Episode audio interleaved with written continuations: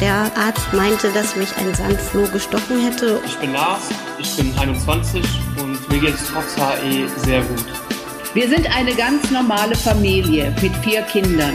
Mein Mann und unsere beiden Söhne haben HAE. Ein normales Leben ist heute mit HAE und den derzeitigen Therapien sehr gut möglich. Hallo und herzlich willkommen zu unserem Podcast Leben mit HAE. Ich bin Birgit Lechtermann und ich freue mich sehr, Sie wieder zu einer neuen Folge begrüßen zu dürfen. Ich darf hier in diesem Podcast ja immer spannende Persönlichkeiten zu ihren bewegenden Geschichten zum Leben mit HAE befragen, aber auch Experten bereichern unseren Podcast mit wichtigen Informationen. Für alle, die zum ersten Mal in eine Folge reinhören, HAE, diese Abkürzung steht für das hereditäre Angioödem. Mehr Informationen? Bleiben Sie einfach dran oder Sie hören sich einfach unsere bisherigen Folgen an. Darüber würde ich mich sehr freuen. Da sind eben auch sehr spannende und hochemotionale Gespräche dabei. Dieser Podcast ist wie alle vorangegangenen wieder eine Produktion von Takeda. In der letzten Folge haben wir bereits über Geschlechterunterschiede beim hereditären Angioödem gesprochen und warum gerade die weiblichen Hormone bei der Ausprägung der Erkrankung eine signifikante Rolle spielen. Heute möchte ich dort wieder einsteigen und wir beschäftigen uns mit weiteren wichtigen Themen dazu, wie zum Beispiel Verhütung, Schwangerschaft und Menstruation. Dazu begrüße ich jetzt ganz herzlich Frau Dr. Susanne Trainotti. Sie ist Oberärztin für Hals-Nasen-Ohrenheilkunde am Klinikum rechts der ISA in München und hat sich bereits intensiv in ihren Forschungsarbeiten mit dem hereditären Angioödem auseinandergesetzt. Herzlich willkommen bei uns, Frau Dr. Trainotti. Ja, vielen Dank für die Einladung. Ich freue mich sehr. In der letzten Folge haben wir bereits mit einem Vater-Tochter-Gespann über die Erkrankung gesprochen und inwiefern sich die Ausprägung des HAEs bei Ihnen unterscheidet. Und die beiden haben gesagt, ja, unterscheidet sich schon sehr.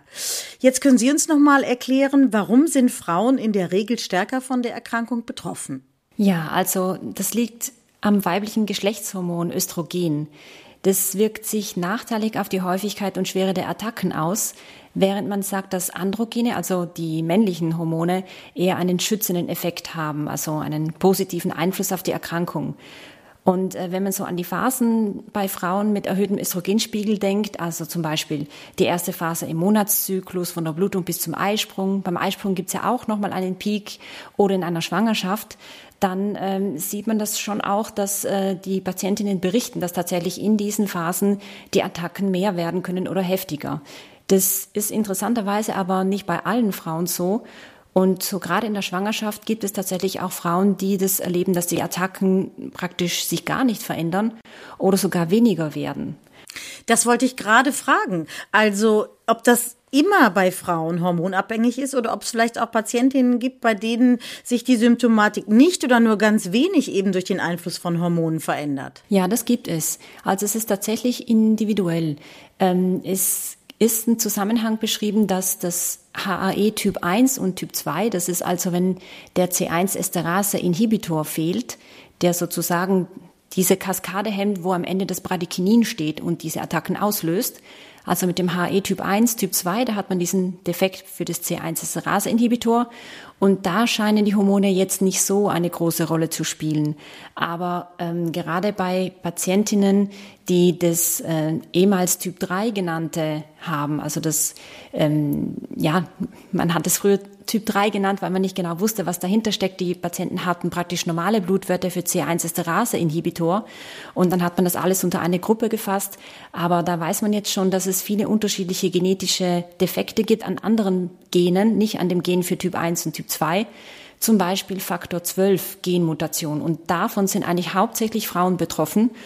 Und bei diesen Patientinnen ist es wirklich so, dass bei ähm, hohen Östrogenspiegeln, wie zum Beispiel einer Schwangerschaft, zum ersten Mal Symptome auftreten oder bei der Einnahme von östrogenhaltigen Medikamenten. Fangen wir mal ganz vorne an, nämlich bei der Pubertät, die bei den Mädchen einsetzt und damit auch irgendwann der Eisprung, der ganze Körper baut sich um. Das heißt, äh, es gibt einen veränderten Hormonhaushalt. Wir bleiben bei HAE. Welche Veränderungen sind denn in diesem Zusammenhang zu erwarten und wie sind die Symptome denn zeitlich an die Menstruation oder den Eisprung gekoppelt? Ja, also da sprechen wir eben wieder über die Östrogenspiegel. Und gerade in der Pubertät ist das System natürlich noch nicht so perfekt funktionierend. Da geht's auf und ab. Und ähm, wenn der Zyklus sich dann trotzdem eingependelt hat, ähm, dann weiß man einfach, dass in der ersten Zyklusphase der Östrogenspiegel steigt. Dann kommt der Eisprung, wo der, wo der Östrogenspiegel nochmal einen Peak hat und dann die zweite Phase nach dem Eisprung, wo das Östrogen eigentlich wieder sinkt. In einer Studie von 2014 hat man schon aus den Daten von mehreren Patienten und ihre Einträge im Schwellungskalender über sieben Jahre ermitteln können, dass die Menstruation auch ein wichtiger Auslöser ist für die Attacken, also neben anderen Faktoren wie Stress, sowohl körperlicher als auch emotionaler oder Verletzungen oder Infekte. Und ähm, der Eisprung, der ja eigentlich noch einen richtigen Östrogenpeak darstellt, war jetzt weniger ein Auslöser als jetzt die Menstruation an sich.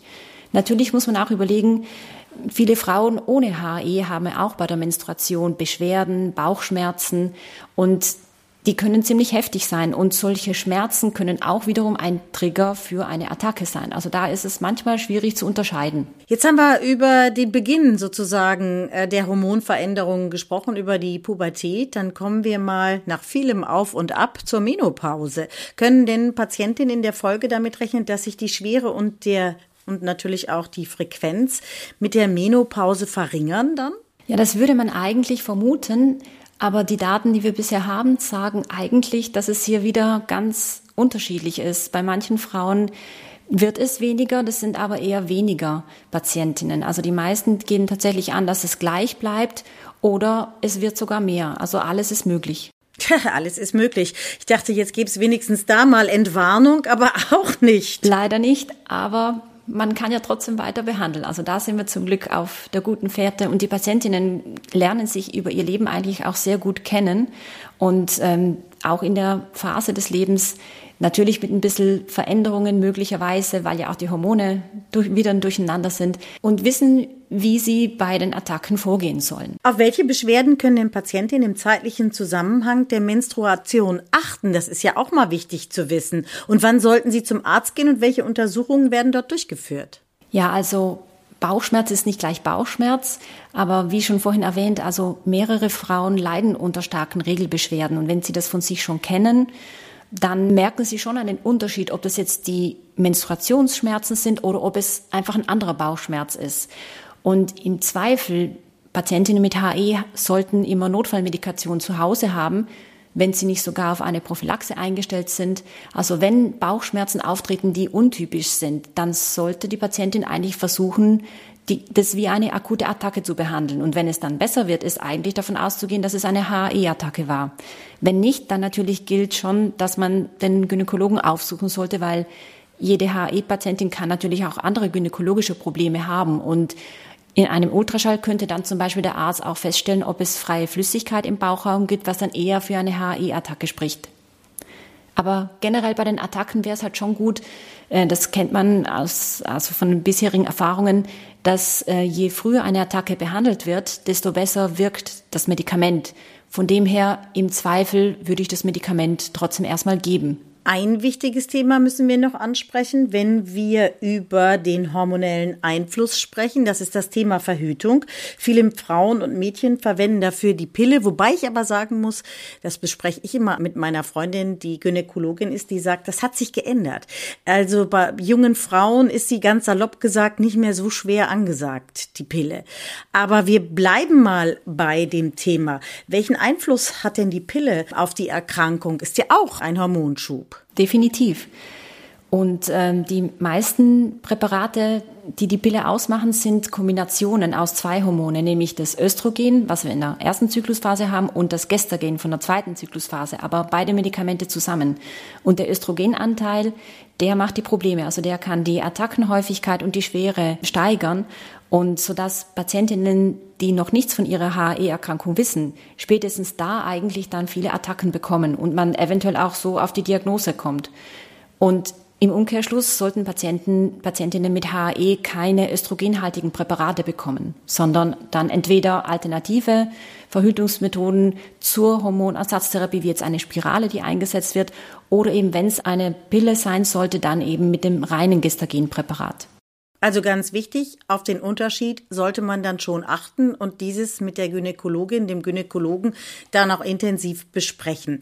Sie haben das äh, Gestagen angesprochen. Kann denn eine rein gestagenhaltige Pille vielleicht sogar therapeutisch eingesetzt werden? Würde ich sagen, indirekt. Also es ist ja keine HAE-Therapie an sich, aber es ist beschrieben, dass die Gestagene die Attackenhäufigkeit reduzieren können, sodass sogar manche Patientinnen von einer Langzeittherapie wieder Abstand nehmen können. Aber es ist an sich jetzt nicht die HE-Therapie. Aber das ist spannend. Genau. Ist das ein Gebiet, auf dem weiter geforscht wird? Ich gehe davon aus, weil es einfach auch doch noch häufig ist, dass Patientinnen diese Präparate nehmen. Aber weil man diese Wirkung kennt, ist die Frage, wie viel da jetzt an Forschungsbedarf ist, weil Patientinnen, die jetzt Gestagene nehmen, haben auch andere Indikationen dafür, wie zum Beispiel Verbesserung des Hautbildes. Von dem her, sage ich mal, ist es eine sehr positiv erwünschte Nebenwirkung, dass eben die Attacken weniger häufig sind. Aber ich kann mir vorstellen, dass man da wahrscheinlich nicht so sehr weiter darin forscht, weil es schon funktioniert. Dann gehen wir mal thematisch weg von der Verhütung und reden über Schwangerschaft.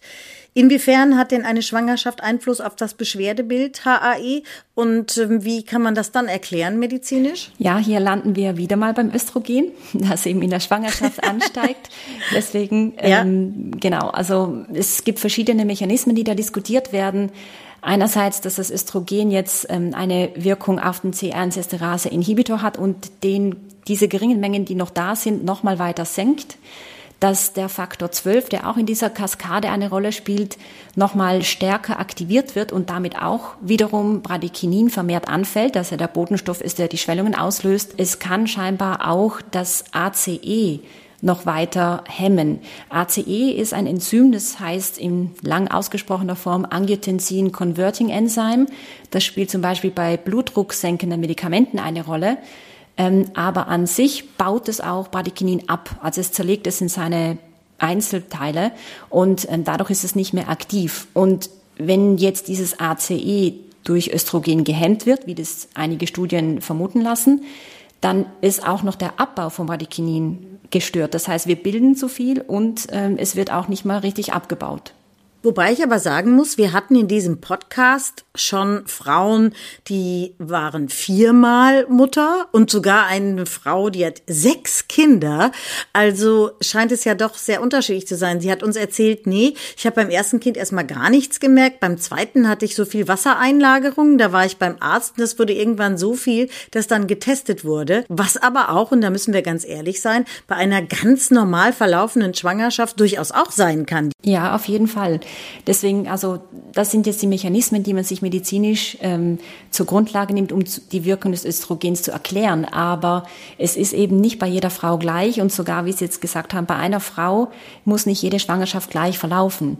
Was man schon bemerkt hat, einen Zusammenhang, dass wenn die ähm, Frauen in der dritten Phase, also im dritten Trimenon der Schwangerschaft, vermehrt Schwellungen haben, kann das darauf hindeuten, dass das Kind eventuell auch HAE hat. Also da sind Zusammenhänge beschrieben. Bleiben wir noch mal kurz bei den Symptomen. Äh, kommen denn während einer Schwangerschaft in der Regel noch neue Symptome hinzu, die vielleicht vorher gar nicht so relevant und auffällig waren? Das war die Frage, auf die ich mir einen Kommentar gemacht hatte. Ich habe da tatsächlich in der Literatur kaum was dazu gefunden. Aber das ist doch gut zu hören. Ja, also eines auf jeden Fall gibt es im Moment keine Anhaltspunkte, dass es da jetzt neue Symptome gäbe. Ich werte das jetzt mal als positives Zeichen. ja, sozusagen altbekanntes äh, kann man dann auch nach den gängigen Methoden weiter behandeln. Gibt es denn in der Ausprägung generell Unterschiede zwischen den einzelnen Phasen der Schwangerschaft? Also die Patientinnen können am Anfang der Schwangerschaft mehr Attacken haben, die sich danach widerlegen. Man muss ja auch wieder bedenken, am Anfang der Schwangerschaft sind es ja wieder hormonelle Veränderungen, aber auch physiologische. Also da ist ein neuer Mensch da, es ist äh, eine Veränderung im Flüssigkeitshaushalt, es ist ein neuer Blutkreislauf da, das Herz der Mutter muss ja am Anfang auch noch das Kind mit versorgen und ähm, von dem her, diese ganzen auch anatomischen Veränderungen sind natürlich ein Stress für den Organismus. Dann sind auch noch die Emotionen dabei, sowohl positive als auch negative, vielleicht auch die morgendliche Übelkeit mit dem Brechreiz. Das ist natürlich schon alles viele Faktoren, die damit eine Rolle spielen. Ich habe die Patientinnen, die hier in diesem Podcast zu Gast waren und ähm, gleich mehrfach Mutter sind, gefragt, haben Sie denn jemals darüber nachgedacht, dass Sie vielleicht dann doch keine Kinder bekommen? Nein, haben alle gesagt, das war für uns überhaupt keine Option und äh, wir haben da gar nicht lange gezögert. Ähm, hat denn die Erkrankung aber einen Einfluss auf das Risiko einer Fehl- oder einer Frühgeburt? Nein, nicht direkt. Also es konnte bisher nicht nachgewiesen werden, dass Patientinnen mit HE eine höhere Fehl- oder Frühgeburtenrate haben als Patientinnen, die kein HE haben. Generell kann man sagen, dass eben bei Beginn einer Attacke frühzeitig behandelt werden soll. Das gilt aber für alle HE-Attacken, nicht jetzt nur explizit bei schwangeren Frauen. Wie eben vorher schon gesagt, je früher das Medikament gegeben wird, desto weniger Komplikationen gibt es dann auch, weil eben das Medikament gleich eingreifen kann und die Attacken zurückgehen. Und ähm, gerade auch wenn eine Attacke im Kehlkopfbereich auftritt, kann das natürlich mit Ängsten verbunden sein und die Angst kann natürlich weitere Attacken triggern. Von dem her ähm, ist, denke ich, das auf jeden Fall das Allerwichtigste, dass man es frühzeitig behandelt. Und ähm, ansonsten würde ich sagen, die Patientin braucht eben zugelassene Medikamente. Das muss man auch noch berücksichtigen. Also in einer Schwangerschaft sind viele Medikamente noch nicht zugelassen. Die Patientin muss daher eventuell ihre Therapie umstellen und äh, sollte auch wissen, wie sie sich behandeln kann oder wenn sie sich eben nicht die Medikamente selbst geben kann, wo sie eine nahe Anlaufstelle hat, damit sie frühzeitig auch Hilfe bekommt. Herr Professor Maurer von der Charité hat in diesem Podcast mal gesagt, ich ermuntere alle meine Patientinnen, die mich fragen, ja, was ist denn mit Schwangerschaft und so? Ja, ja, werden Sie schwanger, denn man kann heute, hat er gesagt, mit HAE ein fast normales Leben führen. Also ähm, ich unterstütze Sie, werden Sie schwanger. Ja, also dem kann ich nur beipflichten. Man muss dann eben damit rechnen, dass sich etwas verändern kann, aber nicht muss während dieser Phase. Man sollte eben, wenn man äh, Situationen erlebt, die gefährlich sein kann, wissen, an wen man sich wenden kann und eben gut versorgt sein mit Medikamenten, mit dem äh, behandelnden Angioidenzentrum auch Kontakt halten und eben auch die Geburt vorbereiten, dass die Ärzte die sozusagen äh, dann bei der Geburt mithelfen, auch Bescheid wissen und dann eben die entsprechenden Vorkehrungen treffen können. Wie jetzt zum Beispiel vor einem Kaiserschnitt oder definitiv äh, vor einer Vollnarkose sollte man vorbeugend schon Medikamente geben und nicht erst darauf warten, dass eine Schwellung kommt.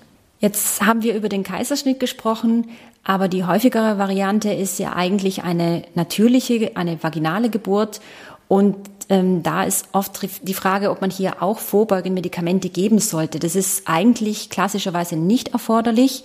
Außer die Patientin hat in der letzten Zeit häufig im Genitalbereich Schwellungen oder die Patientin bekommt ähm, eine örtliche Betäubung in den Rücken und was aber wichtig ist, die Patientinnen sollten schon mindestens drei Tage in der Klinik überwacht werden nach der Geburt, falls sich danach auch noch Schwellungen zeigen sollten. Jetzt haben wir, Frau Dr. Trainotti, ganz viel über die weiblichen Hormone gesprochen, darüber, welchen Einfluss sie auf die Erkrankung HAE haben.